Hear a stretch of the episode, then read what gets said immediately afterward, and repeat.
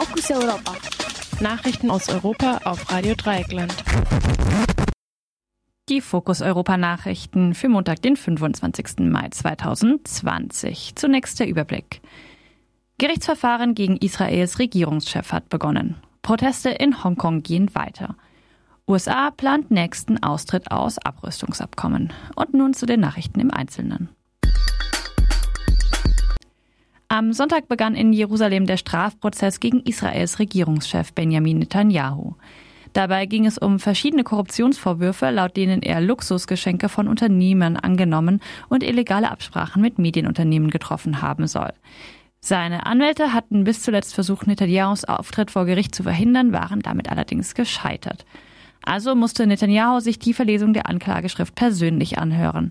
Darin wurde ihm unter anderem vorgeworfen, gesetzliche Regelungen zum Profit des Medienunternehmens Bezek durchgesetzt zu haben.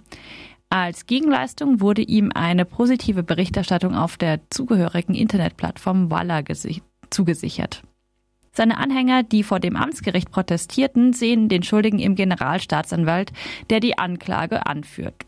Über 300 Zeugen konnten im Verlauf des Prozesses angehört werden, darunter auch einige Kronzeugen und ehemalige Mitarbeiter Netanyahus. Die Anhörungen werden erst im September stattfinden, sodass das Verfahren voraussichtlich mehrere Jahre dauern wird. Bei einer Verurteilung drohen dem israelischen Regierungschef eine mögliche Haftstrafe von bis zu zehn Jahren. In Hongkong protestierten mehrere tausend Menschen am Sonntag gegen ein neues chinesisches Sicherheitsgesetz. Um die Demonstration aufzulösen, setzte die Polizei Tränengas und Wasserwerfer ein. Laut der Nachrichtenagentur AFP kam es zu mehr als 100 Verhaftungen. Auslöser für die Proteste war ein neuer Gesetzesentwurf aus Peking, der am Freitag im chinesischen Parlament diskutiert wurde und laut dem Außenminister so schnell wie möglich umgesetzt werden muss. Darin werden harte Strafen gegen jegliche Unabhängigkeitsbestrebungen und ausländische Einmischung in Hongkong vorgesehen. So solle die nationale Sicherheit Chinas gewährleistet werden, führte der chinesische Außenminister weiter fort. Die protestierenden BewohnerInnen Hongkongs sahen hingegen einen weiteren Angriff der Festlandregierung auf die Rechtsstaatlichkeit der Sonderverwaltungszone.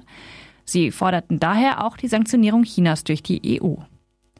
Seit im Sommer 2019 die Peking-nahe Regierung Hongkongs ein Auslieferungsgesetz umsetzen wollte, kam es zu massiven Protesten durch die EinwohnerInnen der Sonderverwaltungszone.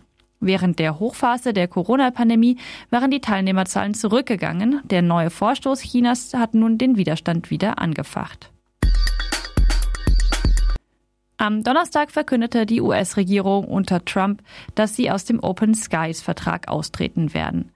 Der Vertrag erlaubt den Unterzeichnerstaaten, militärische Aktivitäten durch gegenseitige Beobachtungsflüge zu kontrollieren. Er stellt damit einen wichtigen Beitrag zur Einhaltung der Rüstungsvereinbarungen dar. Die USA begründen ihren geplanten Austritt durch mangelnde Transparenz seitens Russlands. Moskau habe in den letzten Jahren mehrere Beobachtungsflüge über strategisch relevanten Gebieten abgelehnt. Auch die deutsche Regierung äußerte sich als Vertragspartner kritisch gegenüber Russland, bedauerte aber auch die Kündigungspläne der USA. Außenminister Maas hofft darauf, die Regierung in Washington umstimmen zu können. Zwar seien die Vorwürfe gegen Russland berechtigt, aber nicht schwerwiegend genug für einen Austritt. Experten der Berliner Stiftung Wissenschaft und Politik betonen in einem Bericht, dass der US-Ausstieg lediglich den Druck auf Moskau erhöht und so ein nukleares Wettrüsten begünstigt. Fokus Europa. Nachrichten aus Europa auf Radio Dreieckland.